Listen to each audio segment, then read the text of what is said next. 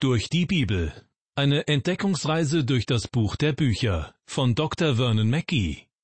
Ins Deutsche übertragen von Judith Hildebrandt und gesprochen von Kai-Uwe Wojczak. Schön, dass Sie wieder dabei sind bei unserer Sendereihe durch die Bibel, die wir diesmal mit der zweiten Sendung zum alttestamentlichen Buch Micha fortsetzen. Mein Wunsch ist es, dass Sie einen Überblick bekommen über das ganze Wort Gottes, denn das ist wichtig für das Verständnis des ganzen Ratschlusses Gottes, wie Paulus das einmal formuliert hat. Natürlich erfordert das Ausdauer und Mühe, lohnt sich aber ungemein und fördert unser geistliches Leben. Denn das ganze Wort Gottes dient dazu, uns im Glauben wachsen zu lassen. Deshalb ist es wichtig, immer wieder auch das ganze Wort Gottes zu lesen und nicht nur einzelne Bücher oder womöglich nur bestimmte Verse, die uns vielleicht am angenehmsten erscheinen oder am leichtesten verständlich sind. Ich wünsche Ihnen nun Gottes reichen Segen beim Zuhören. In unserer ersten Sendung zum Buch Micha haben wir bereits einen Blick auf die beiden ersten Verse dieses Buches geworfen. Vers 1 nennt Micha aus Moreshet als Hauptakteur, der zur Zeit der Könige Jotham, Ahas und Hiskia tätig wurde. Und mit Vers 2 beginnt die erste Gerichtsbotschaft, die Micha dem Volk Gottes weiterzugeben hatte. Micha, ein Prophet Gottes, war von Gott beauftragt, sowohl dem Nordreich Israel als auch dem Südreich Juda Gottes Gericht anzukündigen. Wie ein Paukenschlag schreckt Vers 2 jeden Zuhörer aus Gleichgültigkeit und Lethargie auf. Micha ruft, Höret alle Völker, merk auf, Land und alles, was darinnen ist, denn Gott, der Herr, hat mit euch zu reden ja der Herr aus seinem heiligen Tempel. Gott selbst, der Allmächtige, kündigt sich an. Er tritt aus seiner Verborgenheit heraus und tritt seinem Volk unter den Augen aller anderen Völker dieser Erde als Richter entgegen. Mit der gleichen Intensität und Wucht spricht Micha nun in Vers 3 weiter, denn siehe, der Herr wird herausgehen aus seiner Wohnung und herabfahren und treten auf die Höhen der Erde. Hier begegnet uns wunderschöne poetische Sprache, wenn sie auch an manchen Stellen gleichzeitig sehr furchteinflößend ist. Micha sagt hier, dass Gott heraustritt auf die Höhen der Erde. Er beschreibt, wie Gott seine himmlische Wohnung verlässt und auf der Erde erscheint, um in das irdische Geschehen einzugreifen. Doch was ist konkret damit gemeint, wenn es hier heißt, Gott tritt auf die Höhen der Erde? Wir erinnern uns vielleicht an die Opferstätten, die den Göttern der Nachbarvölker gewidmet waren. Sie wurden in den Waldhainen, auf den Bergen und Anhöhen errichtet. Hier in Vers 3 wird also schon angedeutet, worin die Schuld Israels besteht, nämlich in der Anbetung fremder Götter, die eben auf diesen Höhen geschah aber auch die Städte wurden in früherer Zeit häufig auf Erhöhungen gebaut. Beispiele dafür sind die Städte Samaria und Jerusalem, die jeweils auf Hügeln errichtet wurden. Darauf bezieht sich Jesus, wenn er im fünften Kapitel des Matthäusevangeliums sagt, dass eine Stadt nicht übersehen werden kann, wenn sie auf einem Berg gebaut wurde. Eine Stadt hat einen großen Einfluss auf die Umgebung. Und wenn eine Stadt auch zusätzlich noch Regierungssitz ist, beispielsweise für einen König, dann kann dieser Einfluss sich sogar über die Umgebung hinaus auf das Land oder sogar auf die ganze Welt ausweiten. Denken wir etwa an den weitreichenden Einfluss, den die Stadt Rom auf dem Höhepunkt ihrer Macht hatte. Selbst heute noch gibt es wichtige Städte, in denen Entscheidungen getroffen werden, die große Teile der Welt betreffen. Gleichzeitig können Städte auch die Zentren für große Sünde sein. Und das ist auch der Grund, warum Gott hier nach Vers 3 unseres Bibeltextes zum Gericht aus seiner Wohnung herabkommt.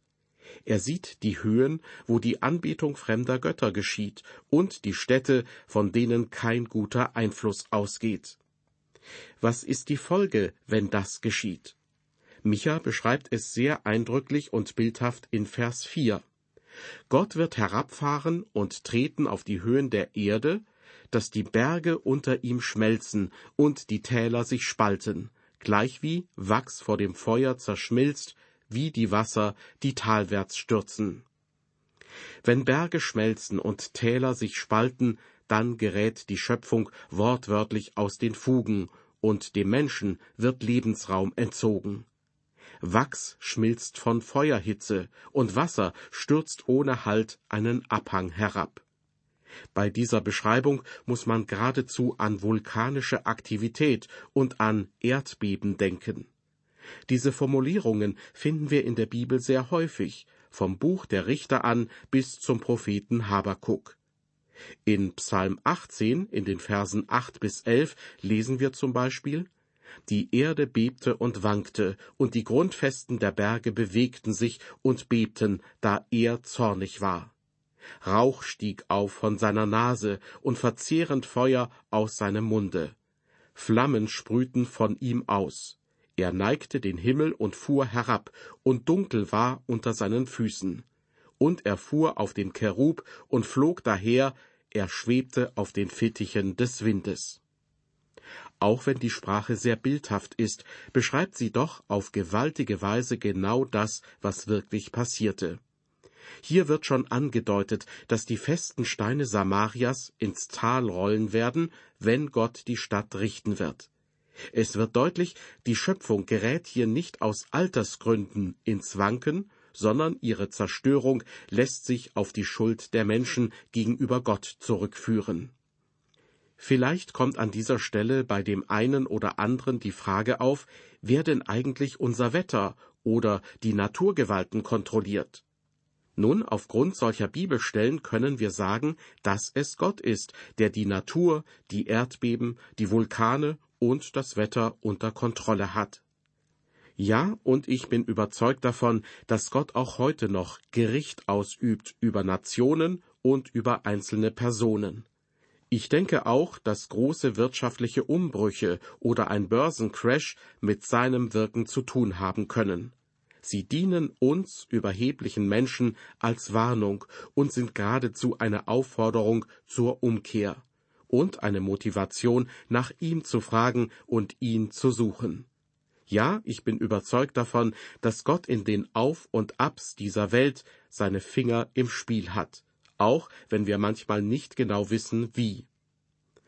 Ich denke zum Beispiel auch an die Westküste der heutigen Türkei und die Ruinen der ehemals großen und bedeutenden Städte Ephesus und Pergamon. Sie gehörten zur Lebensader des römischen Reiches. Jetzt liegen sie in Schutt und Asche. Warum ist das so? Nun, vielleicht denken Sie, dass sich diese Städte in einem Erdbebengebiet befanden. Sie haben recht, so ist es. Interessant ist jedoch, dass Menschen oft in Erdbebengebieten leben. Wir brauchen nur nach Kalifornien zu schauen, wo Millionen Menschen in einer erdbebengefährdeten Gegend wohnen. Damals war, wo sich die heutige Türkei befindet, das am dichtesten besiedelte Gebiet des römischen Reiches. Und sehen Sie, was passiert ist. Historiker berichten davon, dass ein Erdbeben diese Städte zerstörte und dass die Menschen geflohen sind und diese Gegenden verlassen haben.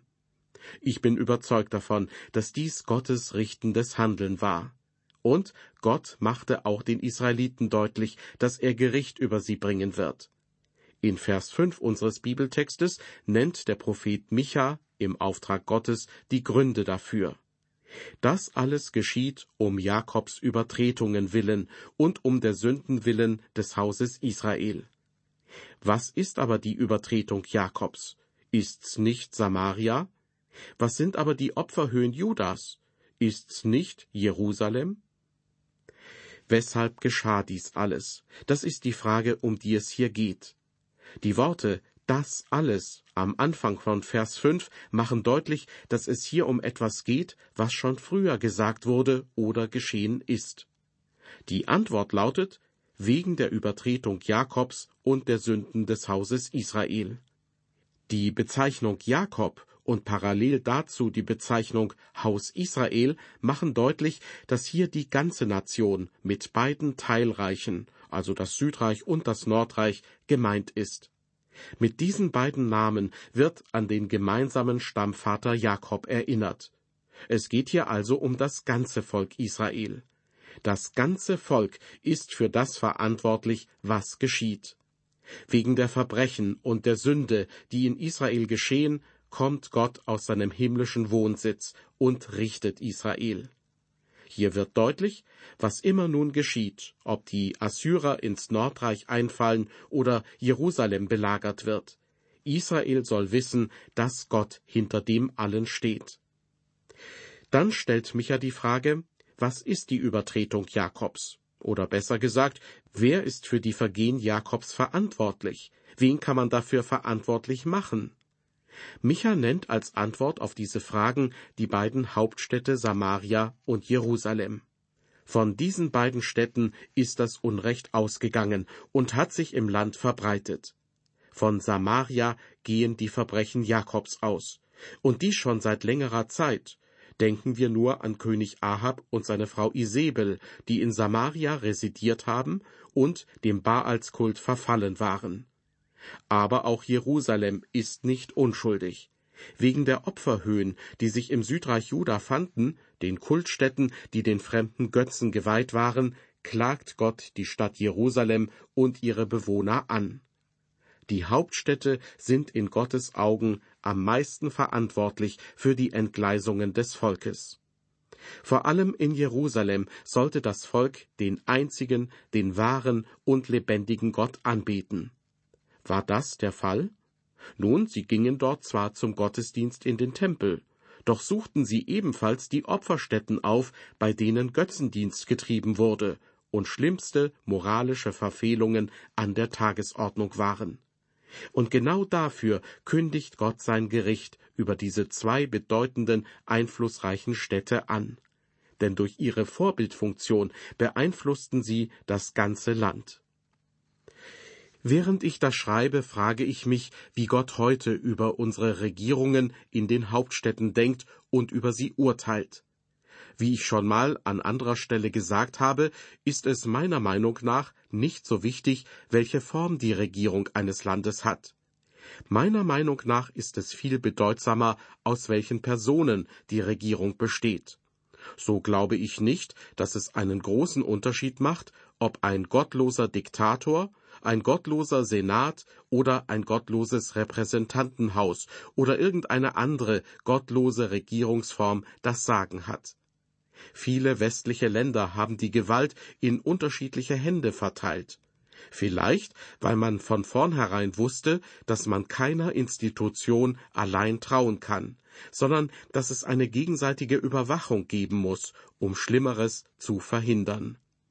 Denn damit eine Regierung gut funktioniert, braucht es weniger ein richtiges System als die richtigen Menschen.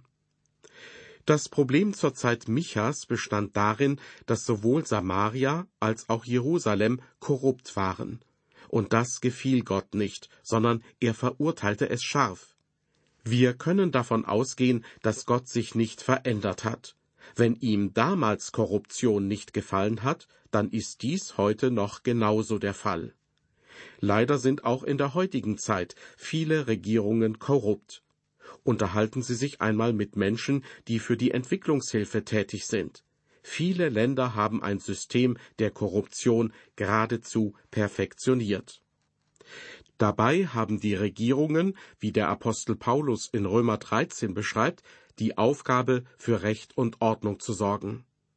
Blicken wir ins 20. Jahrhundert. Meiner Meinung nach hatte Amerika nach dem Zweiten Weltkrieg eine wunderbare Gelegenheit, auf gute Weise Vorreiter in der Welt und Vorbild für die Welt zu sein. Doch womit hat diese mächtige Nation die Welt beeinflusst? Sie hat eine zweifelhafte Musikkultur in die Welt gebracht. Sie hat neue zerstörerische Moralvorstellungen verbreitet, die Liebe zum grenzenlosen Vergnügen vermittelt. Wohlstandsdenken hat sie weitergetragen und so weiter. Und das ist sehr traurig, weil dadurch eine große Chance verpasst worden ist, die Welt zum Guten zu beeinflussen und Gottes gute Maßstäbe und Gedanken allen Nationen zu vermitteln. Jede Regierung wird sich irgendwann vor Gott verantworten müssen, ob sie seinen Maßstäben getreu ihre Autorität gebraucht hat oder ob sie ihre Macht dazu benutzt hat, sich selbst am meisten zu bereichern. Genau darin klagt Micha auch die Regierungen von Samaria und Jerusalem an.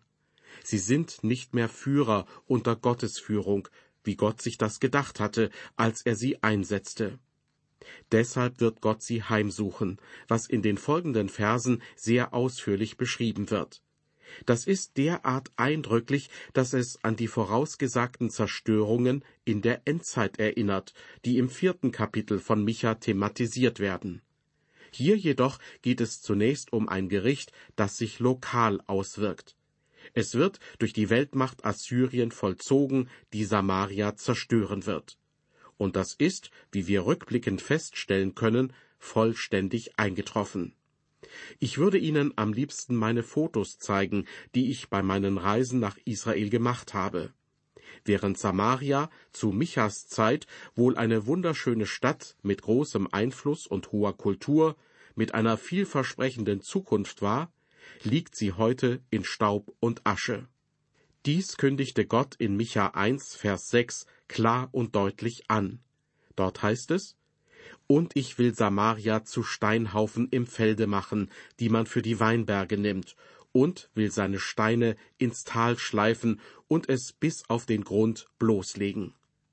Genau so sieht es heute aus, wenn man in dieser Gegend ist, wo Samaria einst war. Ich habe beispielsweise einen kleinen Weinberg entdeckt, der von Arabern angepflanzt worden ist, mitten in den Ruinen eines ehemaligen Stadtteils von Samaria. An anderen Stellen findet man einen Obstgarten oder andere Bäume, die zwischen den Felsbrocken und Ruinen angepflanzt wurden. Auch Gottes Ankündigung, dass er die Steine ins Tal schleifen und die Stadt bis auf den Grund bloßlegen wird, ist vollständig eingetroffen. Als ich einmal bei einer Studienreise am höchsten Punkt der ehemaligen Stadt stand, habe ich das Tal hinuntergeschaut. Dort entdeckte ich bei den im Tal gebauten Häusern eine Reihe von ehemaligen Säulen und Steinen, die als Baumaterial verwendet worden waren. Sie waren aus den Ruinen entfernt ins Tal geschafft und dort wiederverwendet worden. Hier ist Prophetie wortwörtlich in Erfüllung gegangen. In den Ruinen kann man auch sehr genau sehen, welche der Fundamente aus der Zeit von König Ahab stammen und welche aus der Zeit der Römer. Gott hat die Fundamente, wie er es in Vers 6 angekündigt hat, tatsächlich bis auf den Grund freigelegt, damit wir es bis heute sehen können. Die Fundamente offenbaren, dass Samaria damals eine herausragende und sehr bedeutsame Stadt war. Es ist schon lange her, dass sie aufgehört hat zu bestehen. Aber das Gericht Gottes, das er durch Micha ankündigte, sollte noch weitergehen. In Vers 7 heißt es, alle seine Götzen sollen zerbrochen, und all sein Hurenlohn soll mit Feuer verbrannt werden. Und ich will alle seine Götzenbilder zerstören, denn sie sind von Hurenlohn zusammengebracht und sollen auch wieder zu Hurenlohn werden. Das hebräische Wort, das hier mit Götzenbilder wiedergegeben wird, bezeichnet alle Gegenstände, die eine Gottheit vertreten, egal ob aus Holz, Stein oder Metall. Nicht das Aussehen ist entscheidend, sondern die Funktion. Sie sind nicht nur einfache Gegenstände, sondern sie stehen für eine fremde Gottheit. Ja, sie stehen für eine andere Macht neben Jahwe, Gott, den Herrn. Das ist die Sünde Israels. Sie schenkten Jahwe nicht ihr ganzes Herz. Sie beteten gleichzeitig noch andere Götter an. Ich möchte Sie an dieser Stelle fragen, welche Dinge stehen bei Ihnen neben Gott? Was macht in Ihrem Leben Gott den Platz streitig, der ihm eigentlich gebührt? Gott ist ein eifersüchtiger Gott. Ihm gefällt es nicht, wenn neben ihm noch andere Götter verehrt werden. Als ich während meines Israelbesuches mit einem Reiseführer an dieser Stelle war, von der ich vorhin erzählt habe, fragte ich ihn, gibt es noch irgendwelche Überreste der Götzenbilder, die im Buch Micha erwähnt werden und die vielleicht von Archäologen gefunden wurden? Nein, antwortete er, auch wenn man sicher davon ausgehen kann, dass hier viele Götzen verehrt wurden, hat man keine Überreste davon gefunden. Auch in diesem Punkt ist die Prophezeiung Michas in Erfüllung gegangen. Ich möchte noch einmal betonen, die Höhen, die im Buch Micha erwähnt werden, sind Orte, an denen Götzenstatuen standen, die verehrt wurden und an denen Götzendienst in schlimmster Form stattfand. Zum Beispiel bei der Verehrung des Moloch, der in Form eines roten Ofens dargestellt wurde, wurden Kinder geopfert. Etwas Schlimmeres kann man sich kaum vorstellen. Außerdem war Götzendienst meist auch mit Unmoral verbunden. Man kann sagen, Götzendienst und verbotene Sexualität gingen oft Hand in Hand, ähnlich wie das heute beispielsweise noch in Satanskulten der Fall ist. Von daher lässt sich auch das Wort Hurenlohn erklären, welches hier in Vers 7 dreimal vorkommt. Das Wort bezieht sich auf Geld oder kostbare Gefäße, die zum heidnischen Tempel gebracht wurden und nicht zu Gott. Weiter heißt es in diesem Vers, denn sie sind von Hurenlohn zusammengebracht und sollen auch wieder zu Hurenlohn werden. Prostitution war zu neutestamentlicher Zeit ein wichtiger Teil des Götzendienstes. Von Korinth weiß man zum Beispiel inzwischen, dass im Tempelkult der Aphrodite über tausend Tempelprostituierte tätig waren. Sex war ein Teil der Religion. Ein Mann musste wie in einem Bordell Eintritt bezahlen, wenn er solch einen religiösen Ort betrat. Sowohl im Tempel als auch außerhalb des Tempels konnte man Liebe käuflich erwerben. Es geschah jedoch im Namen der Religion. So etwas hat man auch bei den Phöniziern, bei den Philistern und dann eben auch bei den Israeliten gefunden, die diese Religionen teilweise ebenfalls praktiziert haben. Diese Eintrittsgelder wurden dann von der Tempelverwaltung wieder dazu verwendet, neue Götterbilder herzustellen und den Götzenkult zu fördern. Es ist interessant, dass Menschen heute zum Teil genauso religiös sind wie vor tausenden von Jahren. Jesus hat einmal gesagt, wenn euch nun der Sohn frei macht, so seid ihr wirklich frei. Nur Jesus kann wirklich befreien von Sünde, aber auch von den Bindungen einer Religion. Im letzten Teil von Vers 7 sagt Micha, Sie, die Götzenbilder, sind von Hurenlohn zusammengebracht und sollen auch wieder zu Hurenlohn werden. Der Lohn wird gewissermaßen wieder zurückkehren und wieder dazu genutzt werden, um zu sündigen. Es ist interessant, dass vieles, was zur Zeit Michas der Götzenverehrung diente, bei den Römern wieder genutzt wurde. Im Prinzip zu demselben Zweck wie vorher in Samaria denn Herodes der Große baute diese Stadt wieder auf. Er liebte diesen Ort, hier lebte er gern. Doch später wurde die Stadt wieder zerstört und liegt seitdem in Ruinen. Der Götzendienst war sicher die schlimmste Sünde, warum Gott diese Stadt verurteilte. Doch Micha wird noch weitere Sünden erwähnen, die wir uns in der nächsten Ausgabe der Sendereihe durch die Bibel näher ansehen werden. In dieser Sendung war viel von Götzendienst die Rede und von den ernsten Folgen, die der Götzendienst für die betreffenden Menschen haben sollte.